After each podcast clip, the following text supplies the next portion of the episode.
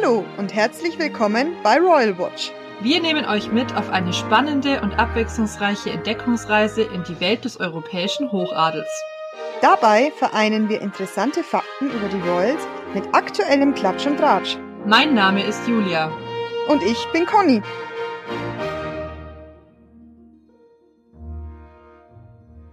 So, hallo und herzlich willkommen, liebe Hörerschaft. Wir freuen uns, dass wir jetzt nach unserer Sommerfolge Spezial auch wieder normal im Programm weitermachen dürfen. Heute haben wir ein Thema, das sich ja eigentlich ganz gut angeboten hat, denn es geht ja heute um unsere geliebte Queen Elizabeth II. Denn nämlich zum heutigen Tag, wenn die Folge dann veröffentlicht wird, ist es auch schon gar nicht mehr lang hin bis zum ersten Todestag von der Queen, der sich ja am 8. September das erste Mal jährt. Wir dachten uns, das ist jetzt genau die richtige Zeit, um uns auf das Leben und Wirken der am längsten regierenden Monarchin Großbritannien, ja, nochmal ein bisschen zu konzentrieren und uns anzuschauen, wie es der damaligen Prinzessin Elizabeth, die ja eigentlich nicht dazu auserkoren war, Königin zu werden, gelang, letztendlich dann dieses Amt über 70 Jahre hinweg auszuüben. Conny, wie hat denn dieses zweite elisabethanische Zeitalter, wie es von einigen Medien bereits genannt wird, begonnen? Die Prinzessin Elizabeth Alexandra Mary wird am 21. April 1926 per Kaiserschnitt im Stadtteil Mayfair im Haus ihres Großvaters mütterlicherseits geboren. Am Tag ihrer Geburt ist ihr das Amt der Monarchin, wie du schon gesagt hast, nicht in die Wiege gelegt. Sie steht hinter ihrem Großvater George V., ihrem Onkel, dem Prince of Wales, und ihrem Vater an dritter Stelle der britischen Thronfolge. Ihr Onkel David ist zu diesem Zeitpunkt noch unverheiratet. Und so gibt es für die Zukunft der kleinen Elisabeth zwei Möglichkeiten. Entweder sie wird Königin oder sie rutscht in die Bedeutungslosigkeit ab. Und wie wir heute wissen, ist es ja dann die erste Möglichkeit geworden. Die Hintergründe zur Thronbesteigung beleuchten wir dann natürlich später noch etwas genauer.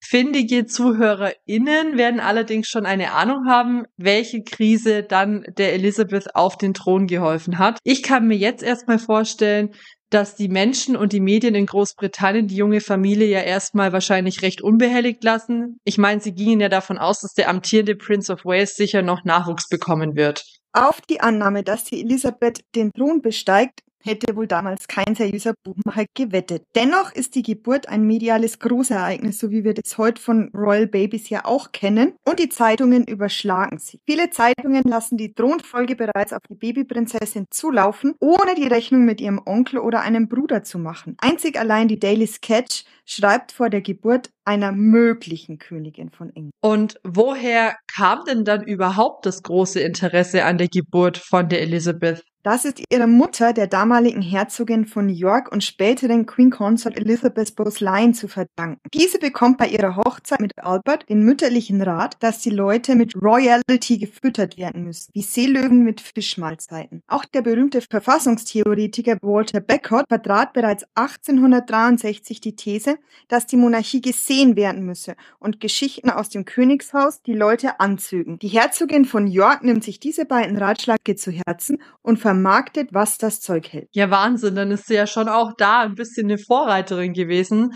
Ich meine, mhm. wie kann man sich das denn zur damaligen Zeit vorstellen? Heute wissen wir, wie die Journalisten die königliche Familie jagen, aber zu Zeiten von Elisabeths Geburt war ja die Boulevardpresse noch um einiges zahmer, gerade was das Königshaus betrifft. Naja, die ähm, Elisabeth, also die Queen Mom, das ist jetzt ein bisschen schwierig, die beiden Elisabeths auseinanderzuhalten. Ja, dann nennen wir doch die eine einfach die Queen Mom und die andere die unsere Queen, oder? Ja, genau, das ist eine gute Idee. Also, die Medien werden gezielt von der Queen Mom gefüttert.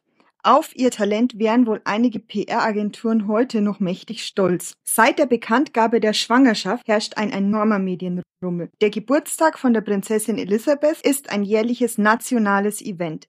Mit drei Jahren findet sie sich zum ersten Mal auf dem Cover des Times Magazins. 1930 erscheint die erste Biografie. Die erste Wachsfigur im berühmten Madame Tussauds wurde als Vierjährige von ihr angefertigt. 1936 folgte ein Buch mit den Namen Our Princesses and Their Corgis. 1947 wird sie vom Time Magazine zur Most Glamorous Woman in the World gewählt. Es gab Fotoagenturen, die extra gegründet werden, um Bilder von den York-Kindern zu vermarkten, also Elizabeth und später auch von der Margaret. Erste Paparazzi umlagern die Kinder. Ein Personenkult entsteht. Die ersten zehn Jahre ihres Lebens können als erstes modernes Beispiel einer Celluloid-Karriere betrachtet werden. Die USA hatte ihren Kinderstar, die Shirley Temple, und das UK hatte die Prinzessin Elizabeth. Schon irgendwie krass, mit drei ja. Jahren auf dem Cover des Time Magazine und mit vier Jahren die erste Wachsfigur. Und zu dem damaligen Zeitpunkt war das ja schon irgendwie speziell. Und heutzutage ist es ja irgendwie ganz anders, weil da halten sie sich ja schon eher sehr bedeckt und privat. Und das ist ja fast schon so ein bisschen, als würde die Queen Mom ein Ding nach dem anderen rausschießen, rausschießen, rausschießen, dass die Kinder hoffentlich immer in der Öffentlichkeit passieren. Ja, ja, genau, irgendwie. so kann man sich das, glaube ich, auch vorstellen. Schon verrückt. Naja, also in The Crown erinnere ich mich auch, da gibt ja der abgedankte König, also ihr Onkel der Queen, den Spitznamen Shirley Temple. Jetzt wissen wir auch, woher und daher kommt es ja dann auch. Also ich vermute es ja. Ja, bestimmt, bestimmt. Also Shirley Temple ist ja, ich glaube, also ich persönlich kenne von der jetzt nichts. Ich weiß nur, dass die eben so ein krasser Kinderstar war. Hm, und ja, genau. gut, das meint ja dann, scheint ja die Queen dann auch gewesen zu sein. Und jetzt möchte ich aber noch wissen, aus welchem Grund handelt denn die Queen Mom so? Also das weiß man nicht zu hundertprozentig, aber es wird vermutet, dass sie ihre intakte Familie mit den zwei Kindern als Gegenentwurf präsentieren möchte zum etwas lasterlichen Leben von David. Das haben wir ja auch schon besprochen, ne? In vorausgegangenen Episoden. Daher wissen wir auch, dass der David ein ziemlicher Lebemann war, mit 32, und das war damals alt, noch nicht verheiratet, zahlreiche Affären und diese Affären brechen ihm dann auch das Genick und er muss abdanken. Ja, und dazu kommen wir dann in einer späteren Folge noch, auf die ich mich auch sehr freue, weil ich glaube, das war echt ein richtig krasser Skandal. Und wir wissen also jetzt, dass die Queen und Margaret in ihren frühen Jahren eben praktisch Kinderstars waren. Wie sah denn dann ihre Kindheit wirklich aus? Also das Aufwachsen der beiden Prinzessinnen kann man jetzt nicht so wirklich mit anderen Kindern vergleichen, auch damals nicht. Im Endeffekt sind die Elisabeth und die Margaret unter sich mit sehr, sehr wenig Kontakt zu anderen Kindern. Ihre damalige Gouvernante, die Marion Crawford, versucht zwar die abgeschirmte Lebensweise der Prinzessinnen zu durchbrechen und ihnen auch Blicke über den Tellerrand zu ermöglichen, aber das gelingt nur partiell. Anders als Königskinder aus anderen Monarchien, wie die Holländer oder die Belgier, die damals schon eine gewisse Bürgernähe gepflegt haben, fehlt es bei den Windsors so ein bisschen oder nicht ein bisschen, es fehlt eigentlich komplett. Sie werden von ihren Eltern nicht dazu ermutigt, Freundschaften mit anderen Kindern zu schließen. Sie bleiben mehr oder wenig unter Sicht, wobei spärliche Versuche unternommen werden, sie mit Gleichaltrigen zusammenzubringen. Und wie sehen solche Versuche dann aus? Also die Queen Mom die damalige Herzogin von York und ihre Schwester, die Mary, die sind Anfang des 20. Jahrhunderts angetan von der Pfadfinderbewegung. Die Mary übernimmt bereits 1920 den Vorsitz der britischen Girl Guides. 1937 wurde dann die damals elfjährige Elizabeth zusammen mit der Margaret bei den Pfadfinderinnen angemeldet, auch auf die Initiative von der Marion Crawford, also von der Gouvernante hin. Die Queen Mom meldet sich gleich mit an und wird dann auch gleich Schirmherrinnen des Pfadfinderbundes in ganz Großbritannien. Da es aber in der Nähe des Buckingham Palastes keinen Stamm gibt, wird kurzerhand die erste Buckingham Palace Company gegründet, wo dann auch die Margaret und die Elizabeth Mitglieder sind. Und die anderen Mitglieder bestehen aus Mitgliedern des Adels, der da in der Umgebung wohnt, anderen Kinder des Königshauses und auch vereinzelt aus Kindern von Palastmitarbeitern. Also erstmal, wer will denn in den Verein, wo die Mutti aktiv ist? Stell dir das mal vor, da gehst du mit, mit elf Jahren zu dem Pfadfinder und dann kommt deine Mutter und sagt, und dann gleich Schirmherrin, ja. Gleich mit an und werden Schirmherrin und weil es keinen Stand gibt, gründen wir dann noch gleich einen eigenen Bund und da kommen dann natürlich wieder nur irgendwelche anderen elitären ja. Kinder, die man wahrscheinlich eh schon irgendwie kennt und als ein bisschen Füllmaterial dürfen dann noch so ein paar vom Pöbel dazu oder wie? Krass einfach, völlig abseits von unserer Lebenswelt. Voll, voll. Also gut, das ist dann wieder ein eher elitärer Kreis von Kindern, würde ich mal sagen. Gab es denn für die beiden Prinzessinnen nicht irgendwie die Möglichkeit in der Schule, vielleicht ohne dass da die Mutter drüber wacht, Kontakte außerhalb der Palastmauern zu knüpfen? Hm, nein, leider nicht, weil die beiden gingen gar nicht zur Schule. Warum habe ich die Frage überhaupt gestellt? Ich weiß es doch eigentlich. Aber vielleicht weiß es ja der eine oder andere Hörer nicht und deswegen hast du diese Frage gestellt. genau, erzähl doch mal, wie war das denn? Also, sie war nicht in der Schule, aber es gibt Unterricht. Der findet allerdings am Vormittag im Palast statt. Und es war nicht so, ja, das wirkt, jetzt haben wir das Skript durcheinander gebracht. Also sie wurde nicht auf eine Privatschule geschickt, wie wir das dann aus späteren Generationen kennen. Die Yorks folgen nämlich dem Erziehungsideal der edwardinischen Ära, die zum damaligen Zeitpunkt schon zwei Generationen veraltet war. Das Ziel dieser Erziehung ist nicht Bildung, sondern am Ende soll es die perfekte Lady geben, so wie man das ja auch aus dem ein oder anderen Jane Austen Roman kennt, hm. Die eigentlich nur nach einem Kriterium beurteilt wird und das ist ihre Heiratsfähigkeit. Ja, und Conny, ich würde mal sagen, du und ich, die beide im Bildungssektor arbeiten, hören sowas natürlich unglaublich gern, dass zu den Kriterien einer guten Heiratsfähigkeit Bildung nicht gehört. Ja, das habe ich mir da habe ich mir auch gedacht, als ich das gelesen habe. Und dazu gesellt sich dann auch noch der Aspekt, dass die, dass das britische Königshaus ja eh so eine kleine Aversion gegen Bildung hat, die jetzt eigentlich erst in den letzten paar Generationen, also ich würde sagen, so ab dem Charles erst aufgegeben worden ist, weil der Charles, wie wir ja wissen, ist ja der erste Thronfolger, der auch einen Uni-Abschluss hat. Ja. Eigentlich gilt es damals, die Monarchie populär zu halten und das vor allem in den unteren britischen Schichten, also in der, in der Arbeiterklasse. Und da ist ja Bildung wohl auch nicht das, wie sage ich das jetzt, ohne irgendwie diskreditierend zu sein. Da zählen halt eher praktische Fähigkeiten als irgendwelche literarischen. Genau. Und auch hier hat der Walter Bagshot, den wir ja vorhin schon mal erwähnt haben, dieser Verfassungstheoretiker, geschrieben, dass die Krone eben die Loyalität des einfachen Arbeiters nicht verlieren soll. Und deswegen war das wohl auch so. Auch der Vater ist nicht begeistert von einer öffentlichen Privatschule. Das kommt dann auch noch hinschwerend hinzu. Sein Grund ist, aber ich denke, das ist auch ein bisschen vorgeschoben, dass er keine Schule auswählen hätte können, ohne dass sich andere Privatschulen vernachlässigt gefühlt hätten. Ja, ja, weiß ich jetzt auch nicht. Ja, finde ich ein bisschen weit hergeholt, weil die war ja zu dem Zeitpunkt immer noch keine Thronfolgerin, oder? Nee, und ich meine, es gab ja viele Royals und es gibt viele Royals und dann kann man ja sagen, gut, dann schickt man halt die einen dahin und die anderen dahin. Und keine Ahnung, es gibt ja dann irgendwie sowieso noch welche, die reine jungen Schulen sind, die wären ja dann sowieso raus gewesen. Also. Ja, und heutzutage funktioniert das ja auch. Also ich meine, die Kinder von, von Kate und William gehen ja auch irgendwo zur Schule und da wird nicht gesagt, oh, oh, oh, wir können die jetzt nicht zur Schule schicken, weil sonst die anderen Boarding Schools in ganz Großbritannien beleidigt sind oder die anderen Privatschulen zur Boarding School geht er ja noch nicht. Deswegen schickt man sie einfach gar nicht in die Schule. Genau, genau. also irgendwie, okay. ja. Ein komischer ja. Grund. ja. Also sie geht nicht zur Schule aus diversen Gründen. Ja, ich würde sagen, schade für sie wahrscheinlich. Wir haben jetzt hm. erste Einblicke in die Kindheit bekommen. Wir nähern uns immer mehr dem Ereignis, welches dann das Leben der kleinen Prinzessin Elisabeth für immer verändern soll und auf das man bei ihrer Geburt eben noch nicht gewettet hätte. Ich denke, alle aufmerksamen HörerInnen wissen jetzt, wovon wir sprechen. Die Abdankung von König Edward VIII., dem Onkel der Prinzessin. Genau, die Abdankung, die der müssen wir auch mal eine eigene Folge widmen, weil ich glaube, das ist schon auch interessant, das mal ganz hintergründig zu beleuchten. Ja. Wir reißen die ja immer nur an. Also, gut. Erstmal eine kurze Wiederholung für die Leute, die jetzt die erste Folge nicht mehr so präsent haben. Am 20. Januar 1936 stirbt der Großvater der Queen, der George V. in Sandringham. Elizabeths Onkel, der David, besteigt den Thron als Edward VIII muss ihn aber dann circa ja, ein Jahr danach wieder räumen, weil er sich in die geschiedene Wallace Simpson, eine amerikanische Schauspielerin, verliebt hat. Er möchte sie heiraten. Establishment kann sich aber mit der Königin Wallis nicht ganz so anfreunden. Es folgt eine Verfassungskrise, auf deren Höhepunkt der Edward VIII. schließlich im Dezember 36 abdankt, also 1936. Ja, also quasi im selben Jahr, in dem er als Thronfolger auf den Thron gefolgt ist. Genau. Und er hat er abgedankt, bevor es die offizielle Krönungszeremonie gab. Genau. Das fand ich immer genau. noch einen interessanten Fakt.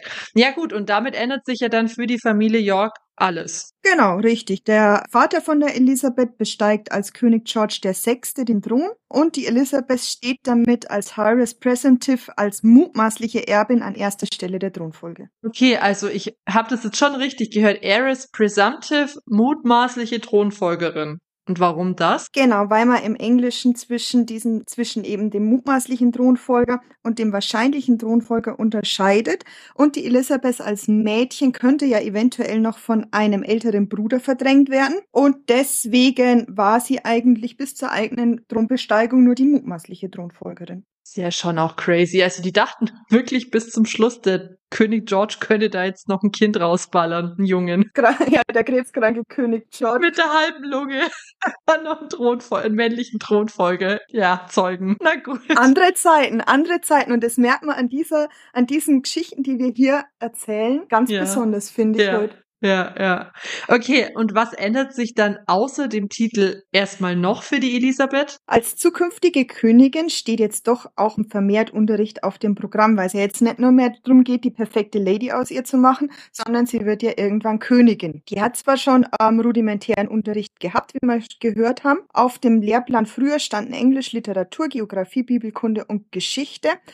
Und jetzt wird das Curriculum erweitert. Sie hat Kunstbetrachtung anhand der Schätze aus der königlichen Sammlung und Unterricht in Französisch, das sie dann auch fließend sprach. Ab ihrem 13. Geburtstag erhält sie dann auch Verfassungslektionen bei Henry Martin, dem stellvertretenden Rektor des Eton College. Praise the Lord, am Ende doch noch ein bisschen Bildung. Immerhin. Gibt es von der Elisabeth selber sonst noch irgendwelche Bestrebungen, sich auf ihre Rolle vorzubereiten? Ja, da gibt's doch diese, diese Szene in The Crown, wo ihr Vater zeigt, wo das Kabinett die Staatspapiere in diesen Red Boxes verwahrt und sagt, sie muss das immer umdrehen, weil die wichtigen Sachen schmuggeln sie unten rein. Also weiß ich nicht, ob das, ob das wahrheitsgetreu ist, aber man könnte sich eigentlich schon vorstellen. Und auch sonst ist ihr Vater ihr Vorbild vor allem was auch die Pflichterfüllung und die Hingabe an das Amt des Monarchen betrifft. An ihrem 21. Geburtstag hält sie dann die berühmte Ansprache, in der sie ihrem Volk verspricht, ihr Leben in seinen Dienst zu stellen. Und mit 18 übernimmt sie ihre erste königliche Schirmherrschaft. Ah ja, das haben wir ja schon öfter gehört. Die gesamte Royal Family engagiert sich in der Wohltätigkeit und auch die Jugend hat schon Schirmherrschaften inne. Ich frage mich aber schon die ganze Zeit, warum ist es denn so? Weil zu den Säulen der Monarchie in Großbritannien die sogenannte Welfare Monarchie gehört. Dieses Engagement wird eigentlich in anderen Ländern gar nicht so sehr wahrgenommen, aber es ist für das Verständnis des Königstums in Großbritannien total unerlässlich. Und so ist es auch nicht verwunderlich, dass die junge Elizabeth und die anderen Working Royals früh damit anfangen, sich auf bestimmte Bereiche der Wohlfahrt zu konzentrieren und so auch ihr Profil schärfen. Im April 2011 gab es dazu auch eine Studie und da nannten tatsächlich 34 Prozent der befragten Briten als Aufgabe der Monarchie Schirmherrschaften für karitative Einrichtungen. Und wenn man das bei uns vergleicht, bei uns wird man ja immer gefragt, oh, was machen die denn außer blöd rumstehen und ein paar Hände zu schütteln. Aber diese Wohltätigkeit ist wirklich ein ganz, ganz, wie soll man sagen, ein Kriterium, nicht? Oder ein Standbein für die Monarchie in Großbritannien und wird auch mhm. von den Briten sehr, sehr geschätzt. Ja, finde ich interessant und finde ich aber auch gut und richtig, weil es ist ja schon so, im 21. Jahrhundert wird sich immer mal wieder die Frage gestellt, was Monarchien weltweit überhaupt noch für eine Daseinsberechtigung haben. Vor allem, wenn das solche sind wie in Großbritannien oder eigentlich überall in Europa, die ja wirklich auch nur noch rein konstitutionell sind, sprich eigentlich ja nichts mehr groß reißen, so im regierungsgeschäftlichen Bereich. Ja. Also deswegen finde ich das auch voll gut, dass sie da zumindest was das Karitative angeht, das ja sehr zuverlässig ausführen und das ja auch mit Erfolg und deswegen denke ich, passt das schon alles so. Gut, jetzt stehen wir aber zeitlich am Vorabend einer weiteren großen Katastrophe in Europa und auch auf der ganzen Welt. Wir befinden uns jetzt am Vorabend des Zweiten Weltkriegs. Und da wissen wir ja auch aus der ersten Folge bereits, dass die königliche Familie entgegen der Gepflogenheiten der britischen Upper Class die beiden Kinder im Land ließ und sie nicht nach Australien oder Kanada verschickte. Der genaue Aufenthalt der Kinder wird allerdings nie preisgegeben, weil man dem Feind keine Hinweise auf den Aufenthaltsort der Familie geben möchte. Allerdings gibt es einen Notfallplan, der mit dem Codewort Cromwell ausgelöst wird. Gouvernante, limitiertes Gepäck, limitierte Kleidung und nur ein Corgi waren für die Flucht vorgesehen, die vermutlich nach Wales oder Gloucestershire geführt hätte. Mein Gott, Conny, daran merkt man, dass es wirklich ernst war, wenn dann im Notfallplan wirklich nur noch einer von den 20 Corgis mit konnte. Genau, genau das gleiche habe ich mir auch gedacht und ich habe laut losgelacht und habe zu meinem Mann gesagt, Nur ein Corgi darf. Nur ein Corgi. Aber das ist doch auch tragisch für die anderen Corgis. Wie wählt man denn den bevorzugten Corgi aus, der damit auf der Flucht dabei sein darf? Das sind so Gedanken, die mir seitdem durch den Kopf schießen. Die armen, die armen anderen Corgis. Das ist eine Entscheidung, die ich nicht treffen wollen würde. Nein, ich, ich auch nicht. Und es ist ja, es ist ja auch Gott sei Dank nie dazu gekommen. Nein, um Gottes Willen. Gut, die Prinzessinnen wurden aber ja auch in dieses oberste Kriegsziel to defeat Hitler eingebunden. Worin bestanden denn dann ihre Aufgaben? Sie sammelten Staniolpapier, rollten Mullbinden auf, strickten Socken und spendeten von ihrem Taschengeld an das Rote Kreuz. Am 13. Oktober 1940 ist die Elizabeth damals in der Radiosendung Children in Wartime zu hören. Die Sendung wird im UK, im Commonwealth und auch in Amerika ausgestrahlt. Kurz vor ihrem 19. Geburtstag und kurz vor Ende des Krieges im, no im März 1945 meldet sie sich dann auch noch zum militärischen Service an, zu einem äh, weiblichen Arm der Armee. In der Grafschaft Hampshire teilt man sie einer Reparaturwerkstatt zu, und das kennt man ja dann auch noch, ja. in der sie lernt, Armeelastwagen Triebwagen zu fahren und den, die Motoren instand zu halten. Und damit nimmt tatsächlich zum ersten Mal in der britischen Geschichte ein weibliches Mitglied der königlichen Familie an einem Lehrgang mit anderen Leuten teil. Später sagt sie über diese Zeit, dass es die einzige Zeit in ihrem Leben war, wo sie sich mal mit Altersgenossen messen konnte. Man muss jedoch auch noch erwähnen, dass sie in den Vorlesungen, die es damals in dieser Ausbildung gab, flankiert von zwei Surgeons saß und dann auch ihr Mittagessen in der Offizierskabine eingenommen. Ich weiß nicht, aber ich habe irgendwie das Gefühl, dass die Mutter von der Elizabeth schon ein bisschen eine Glucke war, oder? Also irgendwie habe ich das Gefühl, dass das alles von der ausging. Ja, und ich glaube, die hat halt auch eine Angst Standesdünkel gehabt, wie es halt damals zu dieser Zeit noch präsent einfach war. Ja, also man kann halt insgesamt wieder sagen, es ist nicht ganz so, wie das die anderen jungen Mädchen in der Elizabeth ihrem Alter erlebt haben, wahrscheinlich. Am 8.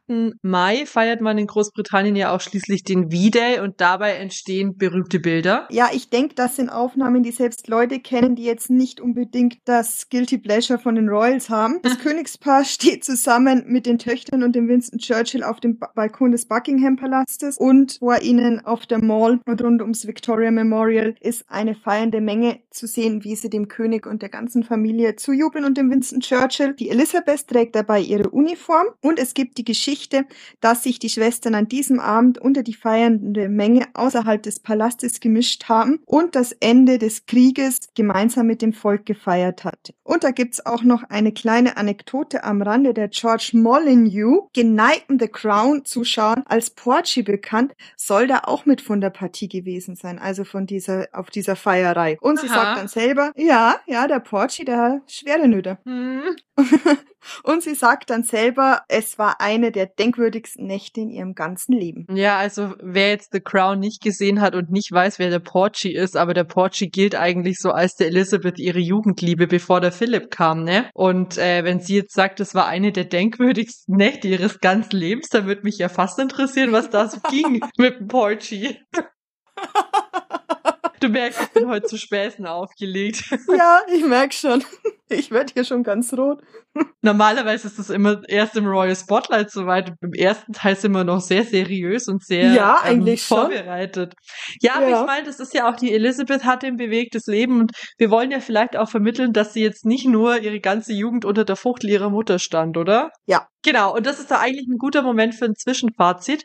Wir haben jetzt ihre Jugend, wir haben ihr Aufwachsen und wir haben ihr Leben im Krieg beleuchtet und jetzt fehlt ja noch Natürlich, und jetzt haben wir es gerade schon ein bisschen angekratzt, die Liebe. wir alle wissen, dass der Prinz Philipp und die Queen jahrzehntelang eine skandalfreie Ehe geführt haben. Wir alle haben mit der Queen gelitten, als der Prinz Philipp damals gestorben ist und sie allein in der St. George's Chapel saß und trauerte. Oh Gott, und dieser Brief, der aus seinem Grab, oh, auf seinem oh Sarg lag, wo drauf stand, You're loving Lilibet, Himmel, oh Herrgott. Auf, da, da schießen mir ja direkt die Tränen wieder in die Augen. Aber wie kam es dazu? Wo haben sich Philipp und Elizabeth kennen und dann auch lieben gelernt? Der Tag, an dem die Elisabeth ihr Herz verliert, ist der 22. Juli 1939. Die ganze Geschichte ereignet sich am Navy College in Dartmouth in Devon. Hier haben sowohl der abgedankte Edward VIII. sowie der amtierende König ihre Seeoffiziersausbildung genossen. Und der König hat sich gedacht, ich gehe mal wieder dahin, wo ich meine Ausbildung gemacht habe und besuche die, um die Moral ein bisschen zu heben. Im Schlepptau hat er die ganze Familie. Und an dieser Stelle treffen wir auf einen einen alten Bekannten. Hast du eine Ahnung, wer das sein könnte? Wenn du mich so fragst, dann würde ich fast sagen, vielleicht äh, der Amor, der persönliche Amor der Windsors, nämlich der Lord Louis Mountbatten. Genau. Hier war er wieder nicht untätig. Wir kennen ja den Lord Mountbatten aus, aus der Charles-Folge auch schon, wobei er da ein unglückliches Händchen bewiesen hat. So wie manchmal ja auch die Vera Entwen bei Schwiegertochter gesucht. Genau. Und der findige Amor hatte dann auch schon einen zukünftigen ausgekoren, der zufällig auf eben jene Schule ging, die der König samt Familie an diesem 22. Juli besucht hat. Seinen 18-jährigen Neffe, der Kadett Captain Prinz Philipp von Griechenland. Ein Zufall will es, dass der Ausbruch von Mumps und Windpocken im College verhindert hat, dass die Prinzessinnen am Begrüßungsprotokoll teilnahmen und so wurde zu ihrer Unterhaltung jener Neffe abgestellt. Sicher kein Zufall, dass die Wahl genau auf den Philipp gefallen ist. Ich, mich würde es ja auch nicht wundern, wenn er die Windpocken in Umlauf gebracht hätte. Und so haben die sich dann zum ersten Mal getroffen, der Philipp und die Elisabeth. Ja, und jetzt hoffe ich aber, dass der Lord Mountbatten im Gegensatz zu den Ratschlägen, die er später dann seinem Großneffen, dem Charles, erteilt hat, da wenigstens den richtigen Riecher hatte. Also wir müssen mal vielleicht kurz nochmal zurückspulen. Bei der Charles-Folge hatten wir das ja. Da hat der, der Lord Mountbatten auch beim Charles versucht, so ein bisschen seine Fäden im Hintergrund zu ziehen, aber das war ja komplett erfolglos. Ja, und das hat ja aber gar nicht funktioniert, weil das war doch die Amanda Natchbill, oder? Auch, ja, aber der von der, von der Camilla hat er ihm ab geraten. Und zu Diana hat er ihm geraten und hat so eigentlich einen der größten Skandale im Haus Windsor ausgelöst. Dieser Dicky. Ja, Schlawiner. Also war er jetzt bei der Elisabeth ein bisschen erfolgreicher als beim Charles. Kann man so sagen, wir wissen es ja eigentlich auch. Aber die Marion Crawford hat auf jeden Fall später gesagt, an diesem Tag hat die Elisabeth ihr Herz an den jungen Philipp verloren und hat auch diese Liebe niemals aufgegeben. Oh Gott, Conny, ist das nicht romantisch? Wie geht's denn für das Paar weiter? Wie wir ja wissen, werden diese dynastischen Verbindungen auf Herz und Nieren geprüft und manchen Beispiel im königlichen Liebesreigen zeigt uns, dass auch manchmal die Pflicht über das Herz siegt. Mhm. Wie immer ist das britische Establishment nicht begeistert von der Wahl von der jungen Elisabeth. Jetzt mal eine kurze Frage, wann sind die denn überhaupt begeistert? Die sind nie begeistert, die rümpfen über alles die Nase. Ja. Das ist, das, es gehört, glaube ich, einfach zum Berufsbild des britischen Aristokraten dazu, dass einfach mal über alles, was so passiert, die Nase gerümpft wird. Außer über die Lady Di, da waren sie begeistert. Und wo das hingeführt hat, Ja. genau, Ja, genau. was für ein Endergebnis mit einem schlechten. Also ich würde mal sagen, dass das britische Establishment nicht die beste Menschenkenntnis hat. Okay, also die waren jetzt auch vom Philipp wieder nicht begeistert. Warum denn jetzt? Weil der Philipp zwar ein griechischer Prinz ist, laut seinem Titel, aber er hat deutsche Vorfahren. Seine Mutter, die Prinzessin Alice, war eine Battenberg mit hessischer Vergangenheit. Der Vater, Prinz Andreas von Griechenland, ein Däne aus deutschem Geblüt. Alle seine vier Schwestern sind in deutschen Adelsfamilien verheiratet, was später noch Probleme verursachen soll. Und 1939 kommt man das ja schon so ein bisschen absehen. Und die Mutter von der Elisabeth, die Queen Mom, bezeichnet den Philipp deswegen wegen seiner Herkunft gern als Hunnen. Weil, wenn man es ganz, ganz, ganz, ganz streng nimmt, fließt in seinen Adern kein griechisches Blut, eher deutsches. Und deswegen war er am Anfang kein optimaler Heiratskandidat für die zukünftige Königin, auch wenn das der Onkel Dicky ein bisschen anders gesehen hat. Aber das Herz will, was das Herz will. Ja, aber weiß, jetzt muss ich an der Stelle auch mal sagen, da sind sie doch auch selber dran schuld. Da verheiraten sie, ja, Generationen über Generationen über Gener Generationen einen Adligen in Europa mit dem anderen, dass die am Ende alle irgendwie deutsches Blut haben, muss ihnen doch klar sein. Und entweder sie nimmt halt dann irgend so einen bürgerlichen Bauern irgendwo aus Northumberland oder was, das hätte ihnen wahrscheinlich auch wieder nicht gepasst. Und dann heulen sie aber rum, wenn der Philipp deutsche Vorfahren hat. Die hat die Queen übrigens selber auch. Also da frage ich mich langsam, wo hört man denn da auf? Ja, und vor allem, wenn wir uns an die Geschichte erinnern, ist ja auch der deutsche Name vom Königshaus zu Windsor geändert worden. Also wenn Ja. nicht Deutsch, wer wenn nicht Deutsch ist. Ja, und, und so lang ist es ja dann auch gar nicht her gewesen. Und wir hatten es ja jetzt auch in der letzten Folge mit den Dänen. Die sind auch wieder Deutsche. Die Griechen haben deutsche Wurzeln. Die Niederländer haben bestimmt auch irgendwo irgendeinen Deutschen mit drin. Also, das ist halt so, wenn man immer nur untereinander heiratet. Das seid ihr selber schuld. Ja, und da halt viele Vorfahren einfach auch in der äh, Queen Victoria abstammen, die ja wiederum mit einem Deutschen verheiratet war. Ja. ist es ja auch nicht verwunderlich, dass sich in jedem Stammbaum ein Deutscher eingemuggelt hat. Surprise, surprise. Surprise, surprise, ja. Wenn man halt auf die Bildung nicht so sonderlich viel Wert legt, dann wird einem sowas immer erst klar, wenn es dann wirklich soweit ist. Genau. Das Herz wollte Philipp. Wie ging es für die beiden weiter? Nach dem Kennenlernen 1939 beginnt ja dann leider erstmal der Zweite Weltkrieg und die beiden Teile des Paares leben ja in völlig verschiedenen Welten. Ja, das stimmt. Der Philipp war weiter ähm, auf der Schule und ist dann auch in den Krieg gezogen, aber die beiden haben sich regelmäßig Briefe geschrieben und laut der Marion Crawford stand auch ein Foto von Philipp auf der Elisabeth ihrem Nachttischschränkchen. Und wie ging es dann nach dem Krieg weiter? Da ist eigentlich alles ganz schnell gegangen. Im Sommer 1946, ein Jahr nach dem Krieg, hält der Philipp auf Balmoral um die Hand von der Elisabeth an. Der König, also der Vater von der Elisabeth, mag den Philipp, aber zunächst wird die Verlobung nicht bekannt gegeben, weil das Königspaar plant für den Februar 1947 eine monatelange Reise nach Südafrika zu unternehmen und es sollte unabgelenkt von diesen ganzen Heiratsingen passieren, weil der George dann nochmal seine Familie um sich haben wollte, die ihm ganz, ganz wichtig war und so sollte diese Reise nur von ihnen vieren, also As4, wie er seine Familie immer genannt hat, unternommen werden. Ja, genau. Und deswegen hat man erstmal gesagt, dass das nicht bekannt gegeben wird. Ja, also ich meine, das wäre auch absolut undenkbar gewesen, dass die Queen vielleicht zu Hause bleibt und da eventuell Spaß hat ohne ihre Eltern. Ja, da hat, die, da hat, glaube ich, die Queen Mom wieder. Ich denke, dass das auch ein bisschen berechnend war, weil man da, weil die Queen Mom vielleicht dann doch auch gehofft hat, dass sich die ganze Sache dann legt, wenn man sie nur lang genug trennt. Ja, ja, ja, ja. So wie Romeo und Julia halt ein bisschen. Genau. Also das war dann erstmal eine geheime Verlobung. Ja, genau. Wie wir schon gesagt haben, der König ist entzückt von der Wahl seiner Tochter. Die Königin ist es nicht so sehr, und das habe ich ja eigentlich schon gesagt, dass die eigentlich gehofft hat, während dieser Reise dass sie sich nochmal besinnt und vielleicht auch einen netten anderen Aristokraten kennenlernt. Aber dann, was das passiert dann nicht. Und am 10. Juli 1947 gibt dann der Buckingham Palast die Verlobung von den beiden bekannt. Seinen Prinzentitel, seinen griechischen Prinzentitel, muss er im Zug der Einbürgerung in das UK abgeben. Er konvertiert zur Church of England und die beiden heiraten dann schließlich am 20. November 1947 in der Westminster Abbey. Im Zuge der Hochzeit verleiht der König dem Philipp dann auch den Titel Duke Duke of Edinburgh, den er ja dann bis zu seinem Tod getragen hat, und er verfügt, dass der Philipp mit dem Prädikat His Royal Highness angesprochen wird. Den Titel eines Prinzen erhält er allerdings dann erst zehn Jahre später von seiner Frau, der Queen. Na, also Happy End. Dann sind sie ja nach so vielen Jahren endlich verheiratet und dann folgt ja wahrscheinlich erstmal eine Hochzeitsreise wie bei jedem Paar. Was passiert dann danach? Ja, danach ist dann Pflicht angesagt. Ziemlich kurz nach der Hochzeit 1948 vertritt das Paar den König auf einem Staatsbesuch in Frankreich, weil die Gesundheit des Königs immer schlechter wird und die Vorbereitungen zur Thronbesteigung werden intensiviert. Halt kurz bis auf die Möglichkeit, dass er vielleicht noch einen männlichen Thronfolger macht. Genau, genau. Aber selbst da musste er irgendwann den Thron besteigen, also kann man ja die Thronbesteigung schon mal planen. Zunächst gibt's noch ein fröhliches Ereignis zu feiern und zwar wird am 14. November 1948 der Prinz Charles geboren und somit ein Erbe. Der mutmaßliche Erbe, weil er kann ja nicht verdrängt werden. 1949 ziehen die Elizabeth und der Philipp nach Malta,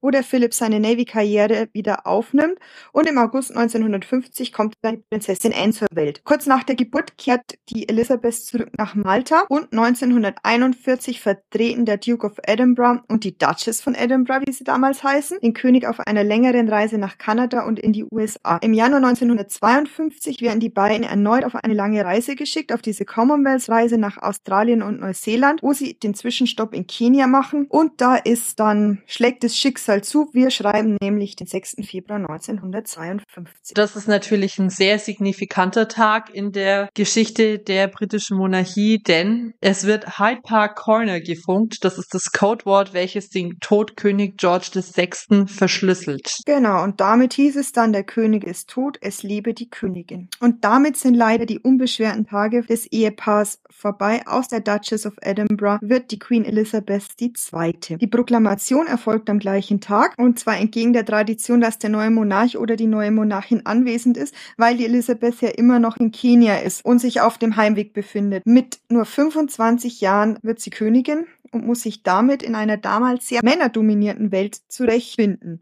Gottlob, dass wir noch Churchill haben, lautet damals die landläufige Meinung zur Thronbesteigung von der Queen. Ich denke mir halt dann immer, naja, also ich finde eigentlich schon, dass sich die Frauen, die sich an Regierungsspitzen befindet, sei es jetzt eben in der Monarchie oder auch politisch, sich das schon verdienen und das auch auf keinen Fall schlecht machen und sich dadurch auszeichnen, dass sie deutlich weniger machthungrig sind als Männer. Das ist richtig. Naja, also schon krass, wenn man dann auch heute bedenkt, was die Queen Ja. denn alles geleistet hat, weil die hat ja den Churchill um viele, viele Jahre überlebt. Aber das war halt dann auch wieder sehr, sehr traditionell. Wir befinden uns ja immer noch in der, ja, in der, ungefähr in der Mitte vom 20. Jahrhundert. Das ist ja inzwischen auch schon wieder 70 Jahre her. Aber in einem Punkt war das alte Establishment dann doch ganz modern. Genau, und zwar in der Namensfrage. Der Louis Mountbatten hat schon frohlockt, dass jetzt das Haus Mountbatten regiert, weil er geglaubt hat, dass es in anderen Familien damals auch üblich war, der Name des Mannes übernommen wird, also damals Mountbatten. Doch da hat er die Rechnung ohne die Queen Mary, das Kabinett, das Parlament und den Winston Churchill gemacht. 1952 wird bekannt gegeben, dass der Familienname weiterhin Windsor sein wird. Der Philipp ist außer sich und es soll zu lang anhaltenden Spannungen zwischen ihm und der Elizabeth gekommen sein, weil er eben seinen Namen nicht weitergeben durfte. Es wurde dann 1960 tatsächlich erst geändert und zwar kurz vor der Geburt von Prinz Andrew. Da hat man einen Kompromiss gefunden und zwar, dass alle Familienmitglieder, die nicht in der unmittelbaren Thronfolge stünden, sollen künftig den Doppelnamen Mountbatten Windsor tragen. Hm, genau, das habe ich damals für die Krönungsfolge auch recherchiert, weil das ja im Vorfeld von der Krönungszeremonie eben ausdiskutiert wurde, was da dann für ein Name Ja. geführt werden soll. Gut, also es kam ja dann zu einem Kompromiss, der kam zwar spät, aber es kam wenigstens einer. Wie hat die Queen denn weiter versucht, den Prinz Philipp zu beruhigen? Sie überträgt in die Vorbereitung zu ihrer Krönung am 2. Juni 1953. Und wie wir alle wissen, war das die erste Krönung, die live im Fernsehen übertragen wurde. Ja, die Quellen sind aber hier uneindeutig. Manche meinen, es war der Churchill, der diese Idee hatte und der Prinz Philipp hat es gar nicht gewollt. Andere sagen, das war dem Prinz Philipp seine Idee und der Churchill hat es nicht gewollt. Also keine Ahnung, wer dafür oder dagegen war. Im Endergebnis wurde die Krönung live übertragen und diese Krönung war dann auch ein voller Erfolg. 300 Millionen Menschen verfolgen sie im Fernsehen und der Philipp schwor seiner Frau als erstes den Treueeid, also das, was bei der zurückliegenden Krönung der Prinz William dem Charles geschworen hat. 800 Menschen waren in der Westminster Abbey und das Volk war verzückt vom Prinz Philipp seiner Planung. Mein Gott, schön. Also war er quasi so ein bisschen der Krönungsplaner und das hat gut Genau, funktioniert. neben dem Duke of Norfolk, wie wir ja jetzt wissen, der da auch seine Strippen Ja. zieht im Hintergrund. Stimmt. Und an der Stelle beenden wir jetzt erstmal unsere erste Folge über Elisabeth II. Wir haben ja schon angekündigt, dass es da zwei Folgen dazu geben wird, einfach weil natürlich die Informationsfülle enorm ist. Conny, magst du uns noch einen Ausblick geben, was uns dann in der nächsten Folge erwartet? Also es wird sicher um die Krise oder um den Skandal, besser gesagt, um die Prinzessin Margaret gehen, die ja den geschiedenen Oberst Peter Townsend heiraten wollte. Wir beleuchten den Wandel der Berichterstattung der Medien, zu der Philipp und die Elisabeth beigetragen haben. Dann wird es natürlich auch ein bisschen politisch, denn die Elisabeth hat in ihrer Rolle als Staatsoberhaupt sehr, sehr viel bewegt, Commonwealth-mäßig, innenpolitisch und auch außenpolitisch. Wie kann es anders sein, die Diana? Hm. Wir schauen drauf, welche Rolle da die Queen in diesem ganzen Drama gespielt hat und wie sich das wohl vielleicht aus der Sicht der Queen dargestellt hat. Mehr weiß ich noch nicht. Weiter bin ich noch nicht in der Recherche. Aber man darf gespannt sein. Und jetzt folgt wie immer das Royal Spotlight. Danke fürs Zuhören. Ganz genau, und ich bin jetzt auch bereit fürs Royal Spotlight. Royal Spotlight. Also Conny, wir hatten es jetzt die letzten zwei Folgen immer mal wieder, dass eher weniger los war auf dem Royals Parkett und ich muss sagen, es ist auch immer noch ein bisschen so. Immer noch Sommerloch. Ja, ja, wir wissen ja aber auch, dass die Briten zum Beispiel ja auch bis Ende September eigentlich Ferien machen und dementsprechend müssen wir uns da jetzt noch ein bisschen gedulden. Aber ich habe wieder ein bisschen tief gegraben. Ich habe wieder interessante Facts gefunden und ich bin gespannt, worauf du dich jetzt als erstes konzentrierst. Ich lese dir wieder und meine Schlagzeilen vor. Diese berühmte Schauspielerin wäre fast Königin von England geworden. Berufsbild royale Mediatorin, royaler Ausblick, Problem Royal live im deutschen Fernsehen und Prinz Christian von Dänemark prüfendes Teetrinken mit Oma. Also der Tradition entsprechend ähm, stellen wir mal den Christian von Dänemark zum Schluss. Was war denn das dritte? Royaler Ausblick, Problem Royal live im deutschen Fernsehen. Ich glaube, da weiß ich, was das ist. Fangen wir doch damit an. Okay, was denkst du denn, was es ist? Ich lasse dich doch so gerne raten. Ich denke, dass das mit unserem lieben Freund, dem Herzog von Sussex, zu tun hat, weil doch die Invictus Games dieses Jahr in Düsseldorf stattfinden und da der Prinz Harry natürlich zu Besuch kommt. Da hast du komplett ins Schwarze getroffen. Ich lege Ja. uns kurz mal da, worum es geht. Also, die Invictus Games finden, wie du schon gesagt hast, jetzt im September in Düsseldorf statt. Soweit ich weiß, sind immer noch Tickets verfügbar. Also für spontan Entschlossene vielleicht ein Tipp, was man Mitte September in Düsseldorf so treiben kann. Für sein Herzensprojekt reiste Harry auch nach Deutschland, um dem offiziellen Startschuss beizuwohnen. Außerdem ist es nicht alles. Nein, wir können unseren Dirty Harry auch bald im deutschen Fernsehen in Ton und Farbe bewundern, denn er wird zu Gast im aktuellen Sportstudio beim ZDF sein. Oh. Dem ja, ja, dem Moderatoren-Duo Katrin Müller-Hohenstein und Sven Voss wird die große Ehre zuteil, Prince Harry gemeinsam mit Bundesverteidigungsminister Pistorius, finde ich auch eine interessante Kombi, muss ich sagen. Ja, interessante Mischung. Ja, am 9. September ab 23 Uhr in ihrer Sendung begrüßen zu dürfen. Oh, muss er der Torwandschießen machen? Ja, jetzt passt, nimm mir doch nicht alles vorweg. Wer an Sorry. dem Abend also noch nichts vorhat, das ist unser TV-Tipp zum Sonntag. Das Feedback eingefleischter Sportstudio-Fans ist momentan eher durchwachsen. Eine große Frage stellt sich aber tatsächlich alle, wird Harry auch auf die Ja. Torwand schießen? Ich Ah, persönlich wäre ja kann es mir gut vorstellen. Und ich werde am 9. auch. September definitiv einschalten. Auch wenn eigentlich der 9. September 23 Uhr nicht unbedingt meine Uhrzeit ist, um dem öffentlich-rechtlichen beizuwohnen, aber manchmal muss man halt auch Ausnahmen machen. Ich habe mir das Datum gerade notiert, werde es mir jetzt dann auch gleich noch im Handy einspeichern, damit ich das auf keinen Fall vergesse. Also, ich kann noch was ein bisschen zu der Kombi sagen mit dem Pistorius. Ich denke, das Ja. hat zum Grund, weil die Invictus Games, ja, sind, ja- ist ja eine Sportveranstaltung, um die ähm, Leistungen von Kriegsveteranen ja zu honorieren Hm. und zu ehren. Ja. Und natürlich hat jetzt der Pistorius als Bundesverteidigungsminister ja auch die Bundeswehr unter sich stehen.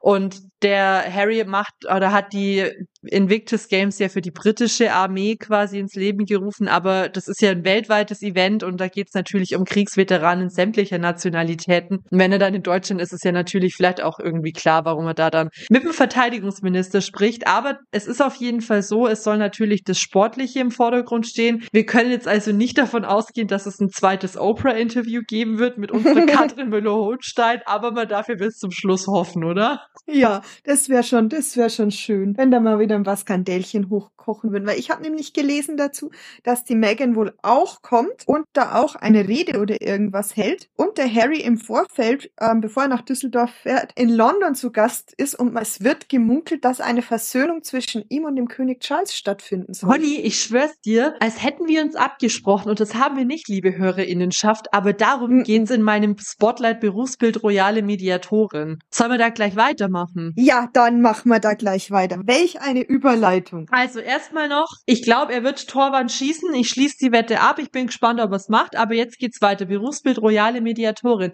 Denn wie du schon sagst, du hast ganz recht, für die Invictus Games reist ja der Harry eben nach Deutschland. Aber anscheinend ist geplant, dass er im Vorfeld halt erstmal noch einen Zwischenstopp in England einlegt. Und das soll schon nächste Woche sein. Bisher ist offiziell wohl noch kein Treffen mit Vater Charles und Bruder William geplant. Aber es wird wohl darüber gemunkelt, dass es letztendlich doch stattfinden soll. Wir wissen ja, die drei sind in letzter Zeit nicht wirklich gut aufeinander zu sprechen. Mit wem der Harry aber die ganze Zeit Kontakt gehalten haben soll, ist seine Schwägerin, nämlich die Prinzessin Kate. Mit der soll er Aha. nämlich regelmäßig telefonieren und die Kate übernimmt wohl die inoffizielle Rolle der royalen Mediatorin. Wer nett, wenn die Kate, die kann doch einfach alles. Genau, das habe ich nämlich hier auch stehen. Ich, ich zitiere meine eigenen Notizen. Harry hat wohl nach wie vor sehr großen Respekt vor seiner Schwägerin und spricht nur in den höchsten Tönen von ihr. Wir haben hier also eine weitere Sache für die Liste der Dinge, die die wunderbare und perfekte Prinzessin Catherine kann.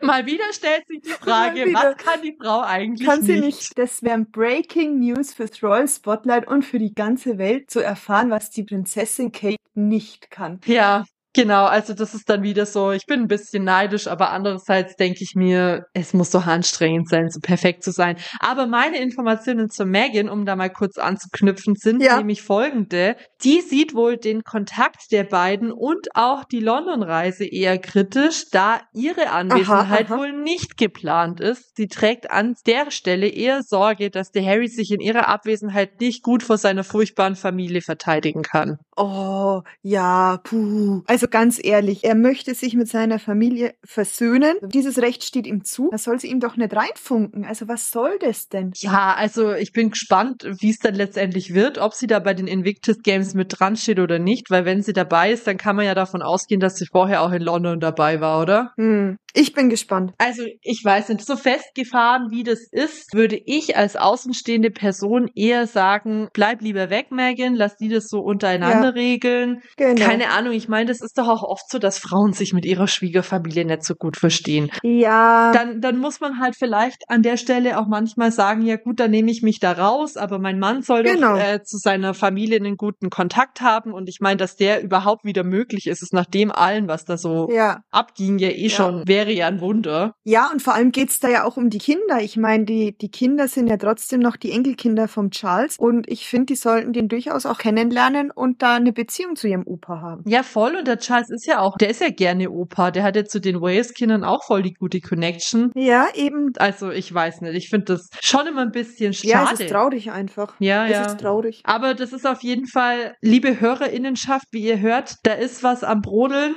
Mitte September gibt's die Auflösung und wir sind schon wieder ganz gespannt. Und wenn irgendwas ganz, ganz krasses passiert, dann machen wir natürlich auch eine 10-minütiges oder 15-minütige Sonderfolge, wo wir das nur besprechen. Royal Watch News Ticker. Live aus der Schule. Also man darf an der Stelle auf jeden Fall gespannt sein. Meine Prognose ist, der Harry macht das Torwandschießen und die Megan ist aber nicht dabei. Ja, das glaube ich auch. Ja, also dann. So sowas lässt sie sich nicht herab, glaube ich. Nee. Das ist zu profan. Da könnte man ja Spaß haben. Und sie war jetzt die letzten Jahre, sie war bei der Krönungszeremonie nicht mit dabei. Das letzte, wo sie dabei war, war ja die Beerdigung von der Queen vor einem Jahr. Hm. Aber das war ja auch eher so, das war ja auch jetzt nicht die Regel, weil sonst ist sie ja eigentlich immer in den USA. Wir dürfen gespannt sein. Genau, wir dürfen gespannt sein. Und dann würde ich sagen, kann ich ja jetzt gleich noch den dritten Punkt abhaken, der die britischen Royals betrifft, nämlich diese berühmte Schauspielerin wäre fast Königin von England geworden. Ja, da habe ich jetzt gar keine Ahnung. Bist du gespannt? Bist du gespannt?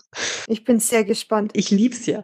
Also, eine weltberühmte Schauspielerin feiert ihren 45. Hochzeitstag mit ihrem Ehemann. Dabei träumte sie in jungen Jahren von einer Hochzeit mit König Charles. Conny, was denkst du denn, welche berühmte Schauspielerin träumte in jungen Jahren von König Charles? 45. Hochzeitstag US-Amerikanerin. Ja, richtig. Boah, keine Ahnung. Ich gebe dir mal kurz einen Tipp.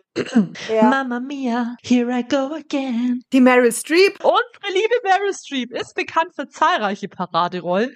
Zum Beispiel in Mama Mia oder aktuell in der Disney-Serie Only Murders in the Building, die ich übrigens empfehlen kann. Mit ihr als Ehefrau wäre aus Charles vielleicht ein glamouröserer Ehemann geworden, als er es jetzt mit der Camilla ist, würde ich jetzt mal wagen zu behaupten. Aber andererseits wissen wir ja, dass Ehen mit US-amerikanischen Schauspielerinnen den britischen Royals nie mhm. wirklich zuträglich waren. Mhm. Also zum Beispiel Stimmt. die Ehe mit der Wallace Simpson war ja für den Edward eher schlecht, weil er dann abdanken musste. Ja, suboptimal gelaufen, ja. Die Ehe mit der Megan, ja, lief, mhm. läuft auch nicht so ganz problemlos ab. Deswegen, vielleicht ist es auch besser, dass der Charles dann letztendlich doch zu Camilla gefunden hat und die Meryl Streep zum Don Gamma, mit dem sie jetzt eben schon seit 45 Jahren verheiratet ist. Ja, Wahnsinn. Wahnsinn. Ja, ja, also die war anscheinend echt ein richtig hartes Prinz Charles Fangirl. Echt? Und jetzt muss echt? man, ja, ja. Die Meryl Streep, schau an. Ja, und jetzt überleg mal, die ist seit 45 Jahren verheiratet. Der Charles ist so 75. Das heißt, wann, wann stand die auf den? 75 minus 45 sind 35, 30. Da war er um die 30, oder? Ja. Habe ich das richtig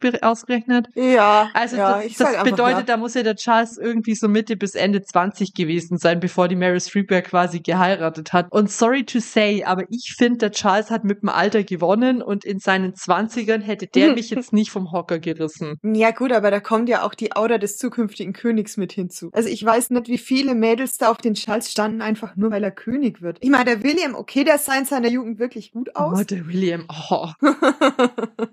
aber. Ja, aber ich meine, die Amanda Natchbull zum Beispiel, die fand den Charles auch nicht so toll. Also keine Ahnung, dass ich mir jetzt von den ganzen Männern auf der Welt den Charles ausgesucht hätte als das berühmte Idol, das ich anschwärme, weil ich ihn heiraten will. Meryl, ich bin, ich bin überrascht. Muss ich sagen. Wir müssen noch mal gucken, wie der Meryl Streep ihr Mann aussieht. Vielleicht ist das ja auch ein bisschen ihr Beuteschema, so leichte Segelohren, leichte Neigung zur Glatze. Nee, gar nicht. Nein? Der, der hat eher so ein rundes Gesicht, volles Haar und ähm, eine kurze Nase und ist eher so ein bisschen moppelig, würde ich Okay. fast sagen. Also ganz, ganz Okay. anders. Aber ich meine, Meryl Streep ist ja dann auch wahrscheinlich, die wird auch so 70 bis 75 sein ungefähr. Ich weiß es nicht genau. Aber als die jung war, überleg mal, was es da für heiße Kerle gab. Also Robert Redford zum Beispiel war in seinen jungen Jahren extrem attraktiv. Den hätte ich auf jeden Fall im Prinz Charles vorgezogen. Ja, aber der Robert Redford ist ja natürlich ein zukünftiger Thronanwärter. Das darf man nicht unterschätzen. Aber Conny, er, das macht was mit der Sexiness. aber Conny, er war der Pferdeflüsterer. Das stimmt, ja. Aber den Film Und er hat so mit toll. den Wölfen getanzt. Nein, das war der Kevin Costner. Aber das ist der Kevin Costner. Ja, Aber der Kevin Costner war auch ganz sexy früher eigentlich. das stimmt, ja. Also naja,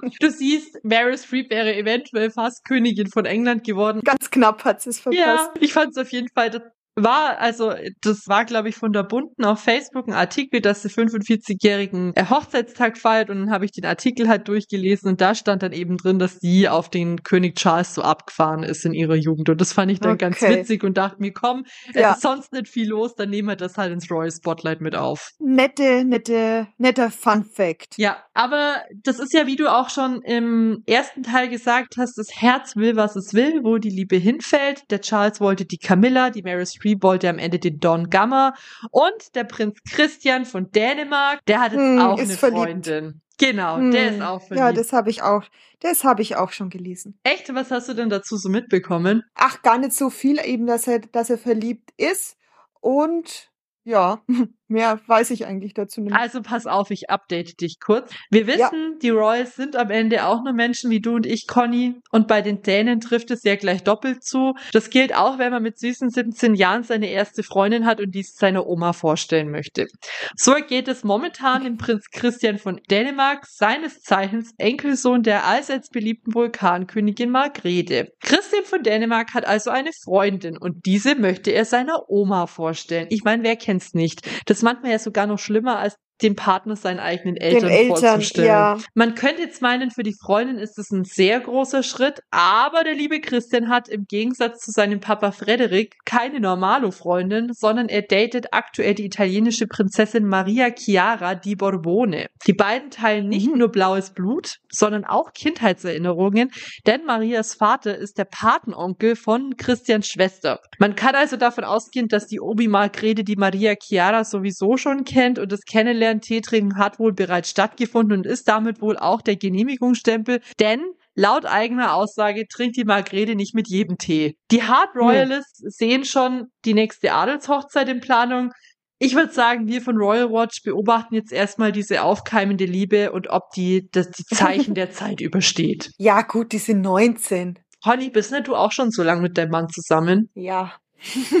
Weil bei mir, aber bei mir ist das alles ganz was anderes. Weil ich habe nämlich Stimmt, geschrieben ja. und dachte mir dann, ja, schon krass, als würden die zusammenbleiben. Er ist jetzt 17 und sie ist 18, glaube ich. Und dann dachte ich mir, aber Moment mal, ist nicht die Conny auch schon so lange mit ihrem Mann Ja. zusammen? Ja, ich war 19 und er war 23. Oho. Ja, und jetzt schau, viele Jahre später seid ihr immer noch zusammen. Und vielleicht ist es beim Christian und der Maria Chiara auch so. Ja, wir werden sehen. Wir werden, aber Und ich bin mir sicher, Conny, dass das Kennenlernen von deinem Mann mit deiner Oma ihn bestimmt genauso schlimm war, wie das für die Maria Chiara mit der Königin Margrethe. ja, weil er nichts verstanden hat, weil wir ja zu Hause Niederbayerisch sprechen und es war wohl nicht so einfach.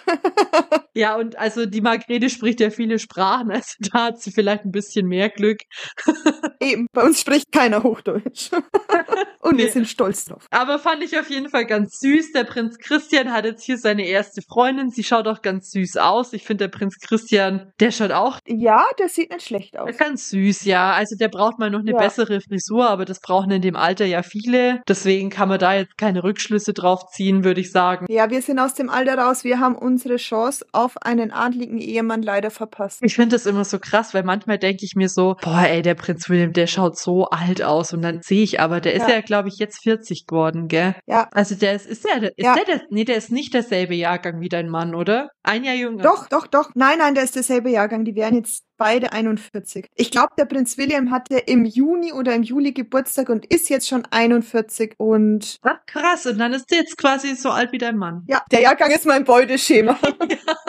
Und für mich würde dann eher noch der Harry in Frage kommen und dann schaut's ja eh schon mau aus und sind alle zu jung oder viel zu alt. Ja, oder viel zu alt einfach. Also wir sind echt in einer, in einer schlecht royalen Generation. Also kein Wunder, dass wir nicht mit Royals verheiratet sind, weil es standen halt auch wirklich nicht viele zur Verfügung. Nee, eigentlich nur die zwei Engländer. Ja, und das ist der einzige Grund, warum wir nicht mit Royals verheiratet sind. Aber man hätte sich auch mal ein bisschen umschauen müssen, weil so Landadelige in England, das wäre vielleicht auch ein guter Fang gewesen. So eine Duchess oder. Naja, also wir wünschen jetzt mal der Maria Chiara, dass die sich vielleicht von ihrem Landadelsdasein emporhebt und eventuell die nächste Kronprinzessin von Dänemark wird. Das wäre ja was. Das wäre In so witzig. jungen Jahren. Weil da könnten wir Ja. dann in zehn Jahren sagen, ja, und wir haben es prophezeit damals bei uns im ja, Podcast. genau.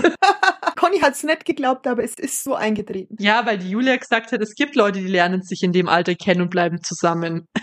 Genau, da, ja, da hat die Conny ihre eigene Vergangenheit vergessen. nee, aber ich würde sagen, auch das ist was, das wir weiter beobachten können. Und ansonsten, wie ihr schon merkt, es war auch diese Woche oder diese letzten zwei Wochen nicht so wahnsinnig viel los. Ich hab, ich hoffe trotzdem, ich konnte ein paar interessante Sachen ausgraben. Und genau, freue mich dann auf die nächste Folge. Bin schon gespannt, wie es bei der Queen Elizabeth weitergeht. Vor allem jetzt, da sie dann Eltern wird, Ganze mit ihren zwischenmenschlichen Problemchen. Da gab es ja in ihren älteren Jahren schon noch einige. Und da bin ich auf jeden Mhm. Fall sehr gespannt drauf. Ja, wird, wird gut. Gut, dann verabschieden wir uns für heute, wünschen euch noch einen schönen Sonntag und bis zum nächsten Mal. Danke, ciao. Macht's gut. Und damit sind wir schon am Ende der heutigen Folge Royal Watch angekommen. Schön, dass ihr eingeschaltet habt. Wir freuen uns auf das nächste Mal mit euch. Bis dahin folgt uns auf Instagram unter royalwatch-der Podcast, um keine Neuigkeiten zu verpassen.